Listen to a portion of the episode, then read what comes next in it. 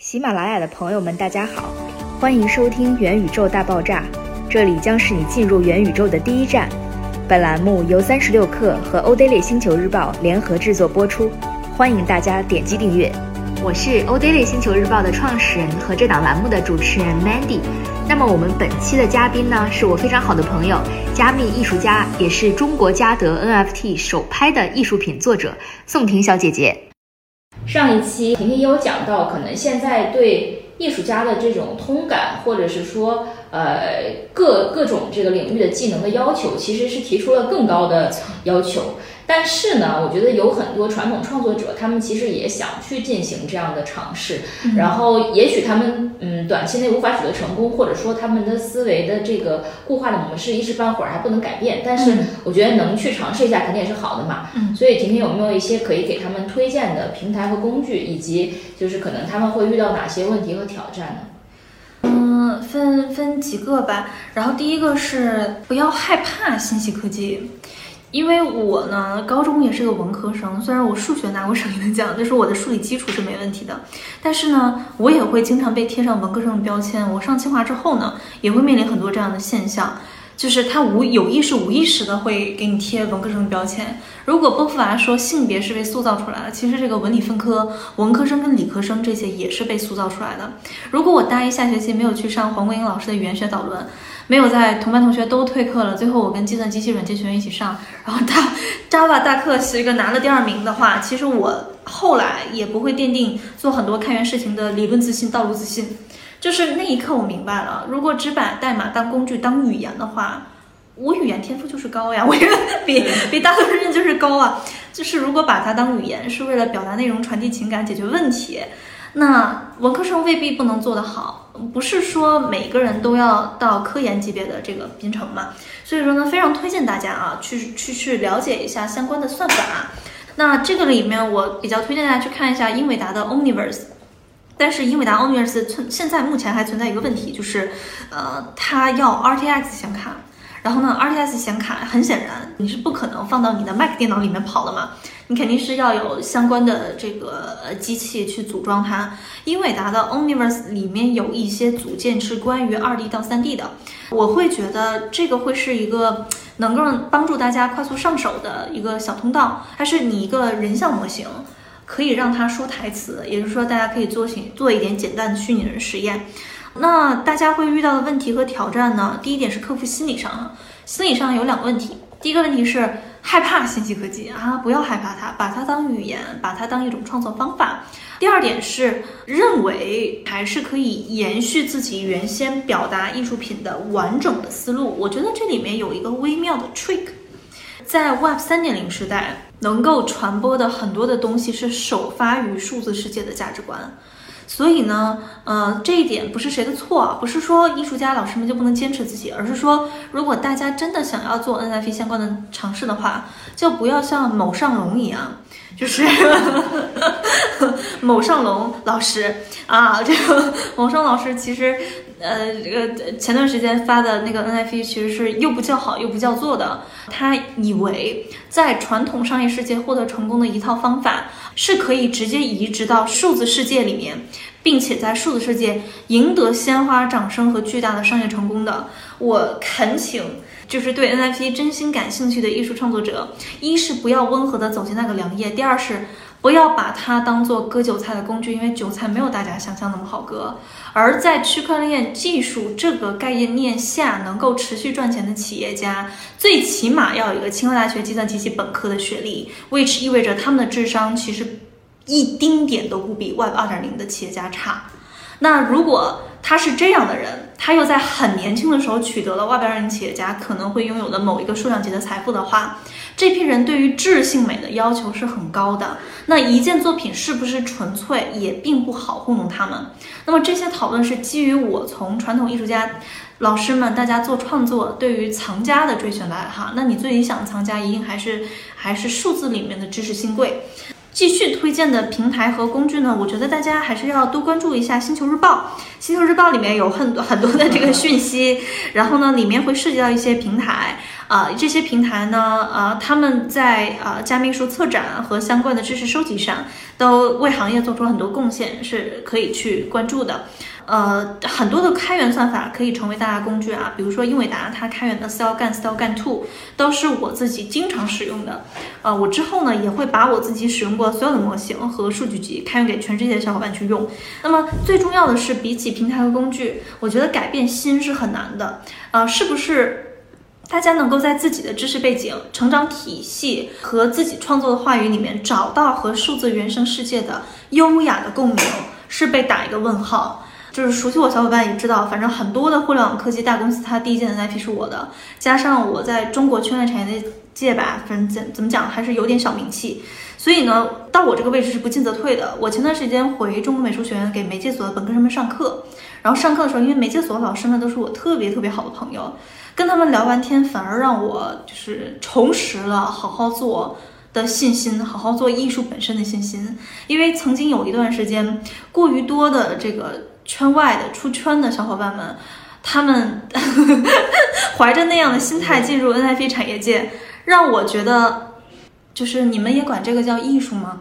就是嘈杂的声音。啊，对，就是我觉得用某拍卖行。拿到了我那件 Blockchainism 作品之后，他说：“婷老师，我们非常尊敬你，我们都很感动，因为这件事情拉升了我们对于加密艺术这件事儿的理解。然后呢，我们交流的时候就得出了一点，我我我很很受，就是我觉得这句话要别人说出来啊，就是不能我说出来，就是说，NFT 我，我把。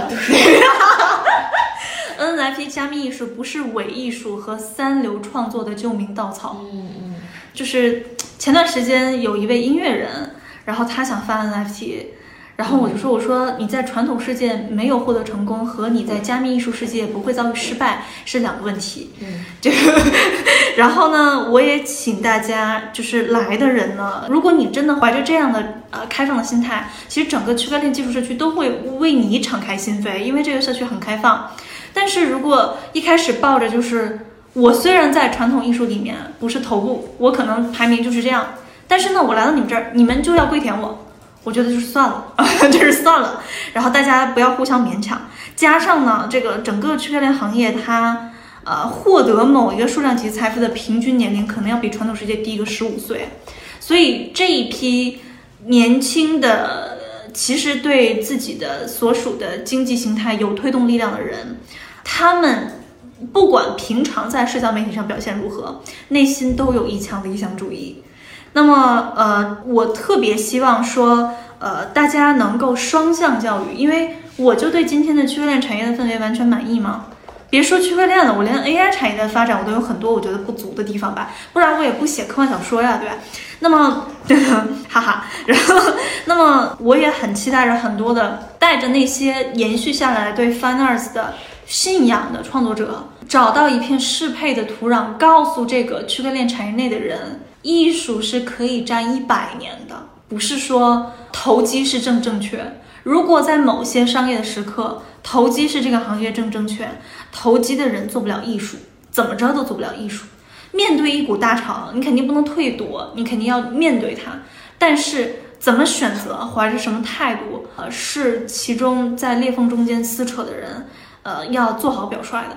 然后呢，我就希望大家就是好特别好的那种珍贵的艺术家，请快快来吧！如果大家对区块链产业有兴趣，对提高我的朋友们他们的文化水平也有非常大的帮助。他们虽然是我的好朋友们，但是他们每次跟我聊艺术也都怯怯的。然后越来越多的你们出现，其实就会越来越好。呃，不过呢，要怀揣着一颗开放的心啊，怀揣着一颗成为 Web 三世界 Builder 啊的心来到这个行业，我们才是。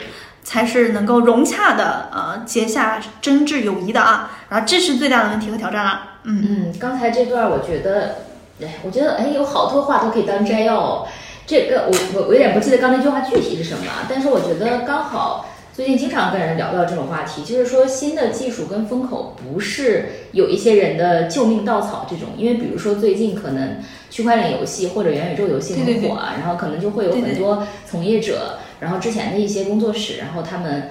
嗯，做的比较半不拉拉的这种，然后说我们是不是来拥抱一下这个风口？然后呢，我就觉得你自己那块儿原来那块儿还没做的怎么样呢？就是也许大家会认为这个行业是比较蛮荒和早期的，但是我觉得时间肯定是只会奖励真诚的人。它蛮荒和早期并不代表我们没有门槛、没有标准、没有审美，对吧？对对对对，这个事情也是。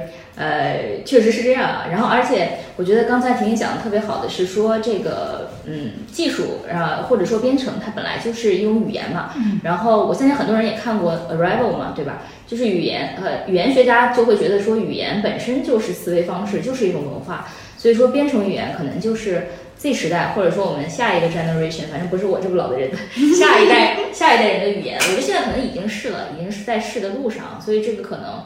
呃，如果老的人要追上这个 浪潮，可能也要去学习一下语言，就像我当年是学英语或者怎么样，对吧？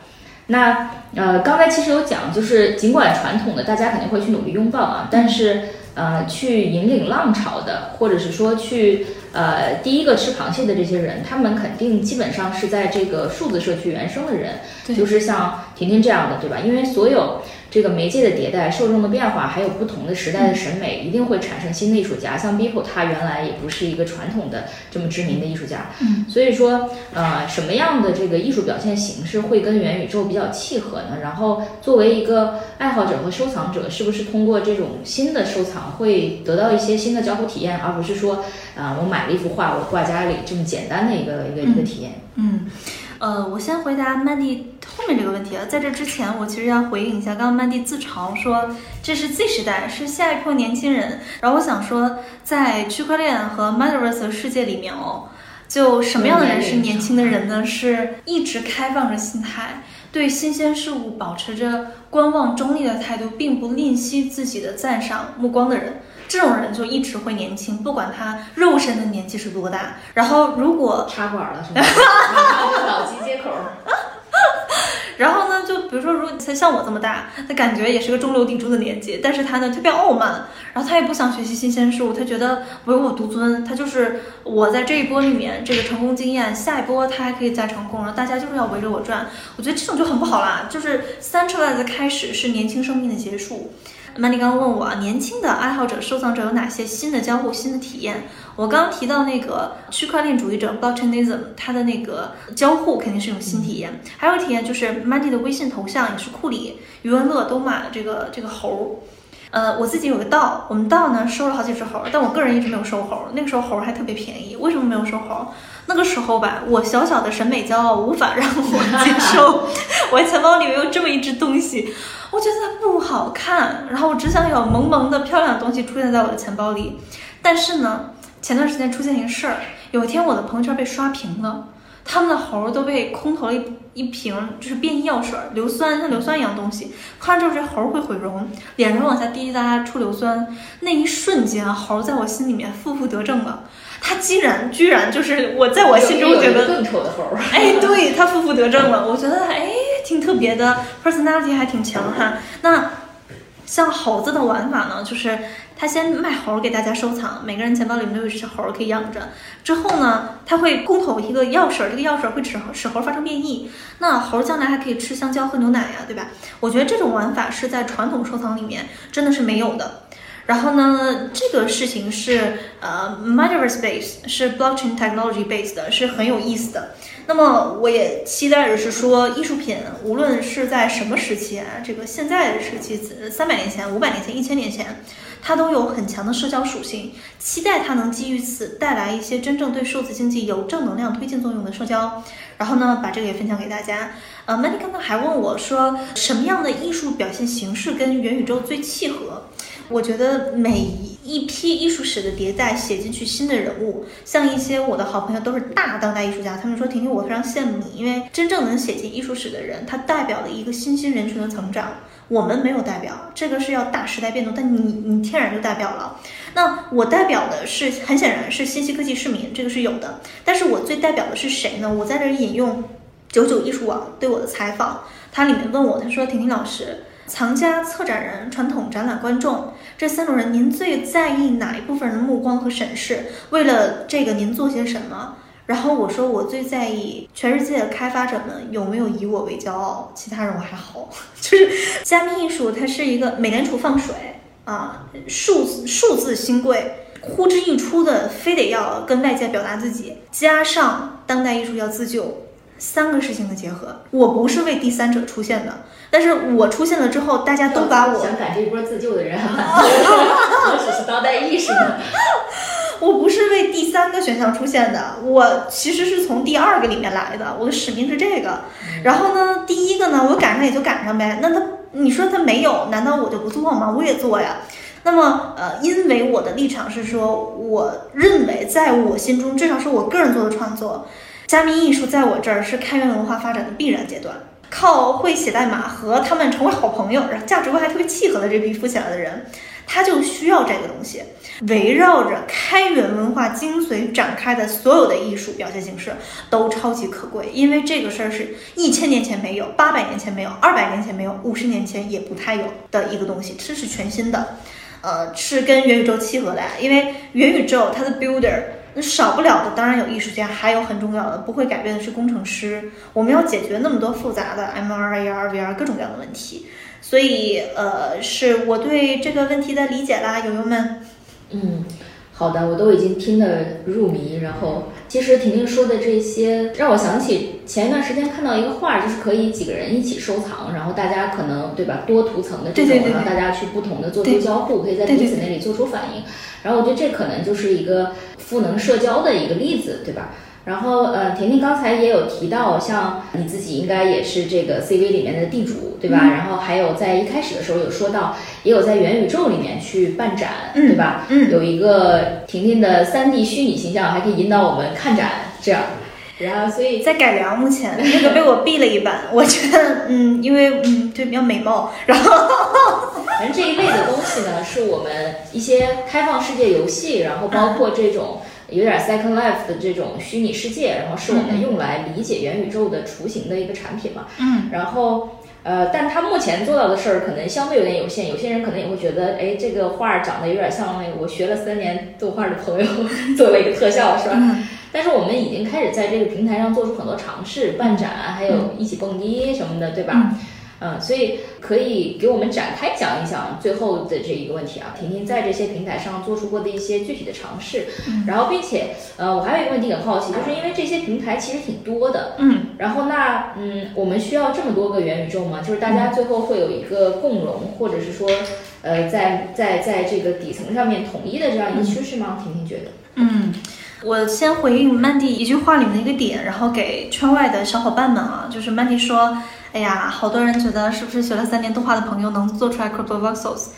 然后这个问题是经常出现的。嗯，但是呢，我对他的一个回应啊，其实是 Mandy 在引导问题的时候，他要中立，就没有给出态度。我的态度是说，在 Metaverse 的事件里面，是先有基于某个人群的共识，再有特效。比如说，我刚也跟大家复盘了，去年底全世界排名前一百家艺术家，你是先有共识。在后面谈一谈你的艺术内容。那共识里面很重要一点，其实是你的人品，呵 呵这都是这都是复杂的问题哈。那回过头来是，呃，我在 Crypto Vox 上确实是个地主，但是我没有囤很多的地，因为，呃，我觉得健康的生态是每个人买地是为了用。你有地却不建设它，你有地有什么用？对吧？你有地，你就要好好做内容。然后我在 Crypto Voxels 流量是很可以的。我夏天的时候有相关数据索引啊，就是我一个人在 CAW 开展期间，听说没这么所有 Crypto Voxels 新增流量的百分之一点八，就是我一个人是一点八。那这个要感谢以社区形式推进这个世界上可以说是目前暂时最大的 Metaverse 艺术展览的所有的社区小伙伴们对我的认可，那我确实也是鞠躬尽瘁了。然后，然后我确实也是鞠躬尽瘁了。我的 Tinsel Museum 呢，上过好几次世界日榜的前三名，因为咱们中国最大的加密艺术活动社区之一叫 Crypto Panda，它这个主管。是我的一个熊猫馆，然后是个违建建筑，在海边儿，所以 啊，Yeah right。然后这个大家在 CV 的世界里面搜索“听松美珍”会搜到我的几块地。我之后也不会买特别多地，但是我会捐献其中一块给国际奥林匹克艺术委员会。然后因为对对我我觉得出圈的是这个旗要有人来扛嘛，默默的扛起来，对，扛默默的扛起来。我多大程度上能成就行业，行业就会多大程度上认可我，这个都是将心比心啊。在元宇宙做展呢，有几点好处，大家。第一点，像我刚刚说的，国际科技艺术创作者的在地交流已经 GG 了，就是没有可能了。然后呢，那以后能不能恢复呢？我觉得发发达的地方恢复的快啊，但是比如说我收藏了超级多土耳其的，呃，日惹的啊，还有一些在战乱中国家的艺术家的画作，他的国家的国运。这个也也不是我一个人祈祷就能够好的，然后里里面有很多很复杂的问题，所以一时半会儿他们都会依赖于这样线上的方式来表达和社交。再有一点是跟星球日报 daily 合作的这个诗人漫步展览，放了很多的发展中国家艺术家他们的画作，然后是我的藏品。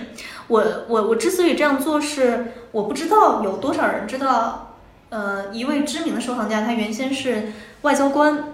他在几十年前来到中国，看到很多非常优秀的中国当代艺术家作品如此的便宜，又因为他毕竟是领欧洲工资嘛，大家懂的，就是有一层汇率在，就狂买，然后我不点名了，就狂买狂收，然后非常值得尊敬的一位收藏家啊，呃，他认为他收藏的这些作品其实是中国当代艺术史的一部分，那确实是。我在看到巴西、土耳其、印度尼西亚他们很多艺术家作品。的 NFT 作品的时候，我很敏感的感受到中国有没有真正的当代艺术史这件事情，它是一个比较比较问句。比如说，我要把它跟美国比，跟西方比，你会觉得中国它不是说从自身的达达、自身的波普往下到了这个 NFT，不是的，它是从传统技艺现在直接到加密，中间的很多的思想的大的运动，就是是断代的。正因为这个断代，大家才会觉得为什么 NFT 带来这么多讨论？因为它弥补了断代的很多 moment，它本来能够完成的思想上的催化。那么，我觉得这事是中立看待，不是说好跟不好。但是回过头来。难道印度尼西亚日惹？我在日惹的加扎马达大学学了三周的印尼语，我对这个国家、这个城市特别有感情。它有婆罗浮屠，它是个古都，一个历史如此悠久的、这么 traditional、这么这么美丽的一座城市，它真的有自己的当代艺术吗？我也打一个问号。因为当代艺术，当你突出口这个词的时候，某种程度上它是伴随着西方资本主义发展起来的一个词儿。那我看到有一批啊，就是印尼的呀、土耳其呀，他们很多这个创作者。他们呢是从国外回到自己的家乡，当他开始觉醒自己所谓的当代创作方法、创作意识的时候，他就 NFT 就爆火了，所以他很多都发在 NFT 上。我看到的时候，我就是觉得，因为因为看了太多的艺术家。很明显，这不是中国对标成谁谁谁，他在国际上谁谁谁已经很有名了。这不是中国的谁谁谁，他在国际上刚上了什么什么展览，怎么怎么样？我是能看到对标的。我不是说因为这些对标我才会买他们，但是我真的觉得我收集的是这个国家当代艺术觉醒的很重要的历史见证品。这种历史见证品是可以抵御长周期的。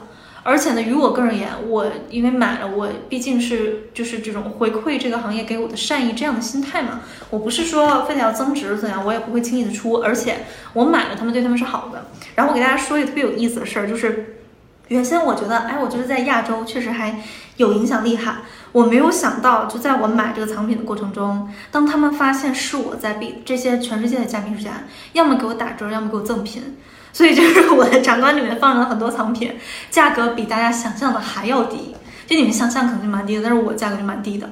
然后呢，这个土耳其有一个艺术家叫 RCA，他发现是我在 B 之后，哇，他超开心。然后他还干了一个事儿，是他把他那幅画的手稿拍了张照片，面成 NFT 送给了我。他说不知道我会不会在 Big 里面取得成功，但是他非常希望这件藏品的主人是我。但是呢，他希望就是说，呃，因为他对我来说很特殊。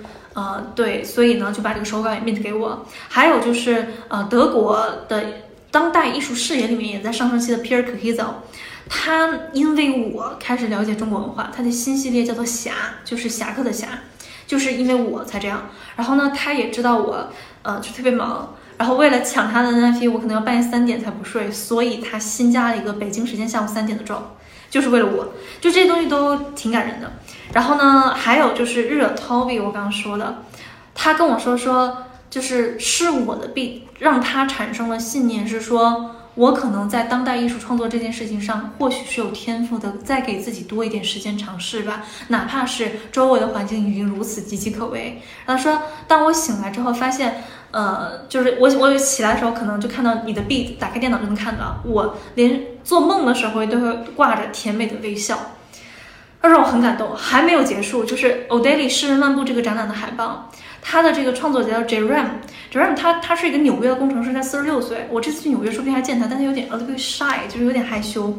他知道他的这个呃这个这个这个自己的这个作品可以成为 O'Daly 展览，我跟他说 O'Daly 是在加密艺术上最有理解的中国的区块链媒体，没有之一。然后然后然后然后他就说超开心，他给我写了一段非常非常长的信，就说。想到自己的作品可以作为海报被这么多关注着、爱着区块链艺术的中国 follower 们看到，他会觉得自己的工作很有意义。而千万不要给他特特别太多特别多的夸耀，他只是一个沉溺在数学和物理世界的小顽童，不管年纪的增长。他追寻的那种美，用这样的方式体现出来的，他认为应该被特别夸耀的事情，然后我很感动，一整个大哭泣，就是就是很感动。就我觉得这个是我想找的加密艺术家哈，他是从开源社区来的，然后他的这种表达不是说我要表达，别人说这表达能赚钱，你要表达，是是是心里有个声音催生着他，你要这样做。我觉得这个是很自然的。那么我做的尝试就是，哎，我买的画，我就展了，对吧？然后同时呢，就是还有啊，involve 更多的这个呃创作者。在前段时间，就是五天前吧，在委内瑞拉办了这个拉丁美洲第一场线下的加密展，有我和一大堆拉丁美洲艺术家的作品。然后，哎，我就万万没有想到，就是委内瑞拉文化部副司长到了，然后委内瑞拉加密经济部的一个联络官到了。这这都重重量咖位嘉宾哈，停电了，停电了两个小时，大家摸黑等着开展，屏幕上也还蛮有，也不也有一番风味的啊。对，然后我说我因为你说这个是本来我们就准备好的行为艺术，大家在黑暗中一起冥想。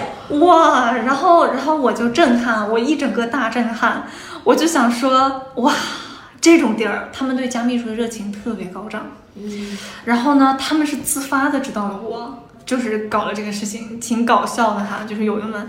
所以呢，这个我就是做了很多这样的尝试啊。我停到要在未来的四个月，在全世界十二个国家，尤其是发展中国家办加密术展览，每一次展览都是线下，同时练一个线上。那线上的展览欢迎大家玩啊。然后我为什么这么干呢？就是，哎呀，很多时候我没有办法在公开社交媒体上非常激烈的表态，因为可能会影响一些事情。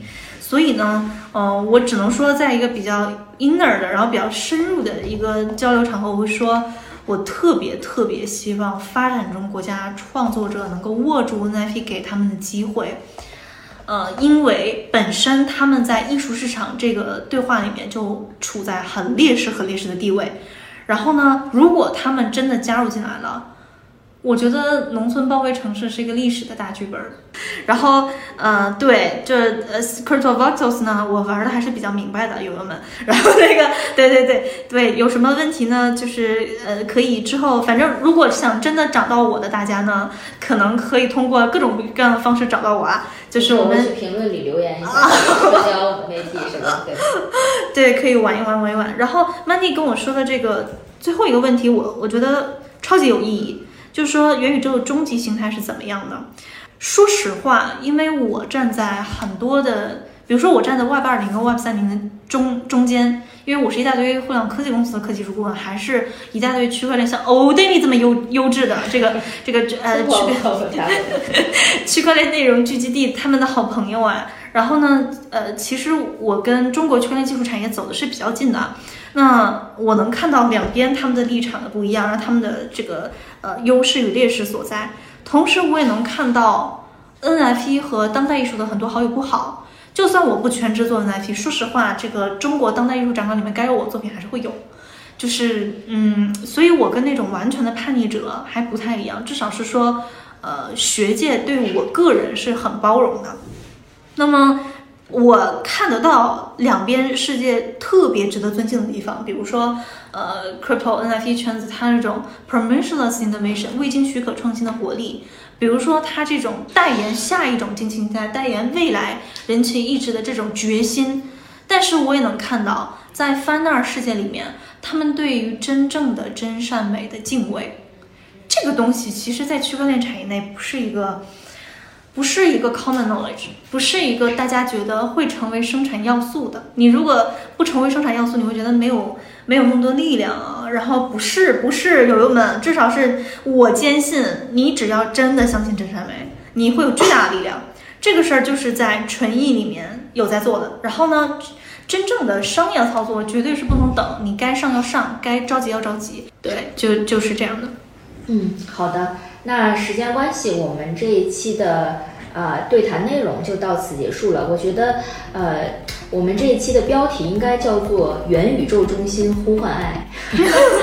对，然后最后引用一下婷婷刚才说的话，我觉得这一期内容真的是很好，然后让我觉得听了婷婷的分享，我今天晚上做梦都会挂着甜美甜美的微笑。那么我们本期内容就到这里了。了解更多元宇宙相关内容，欢迎点击订阅我们的元宇宙大爆炸栏目。拜拜，拜拜，拜拜大家。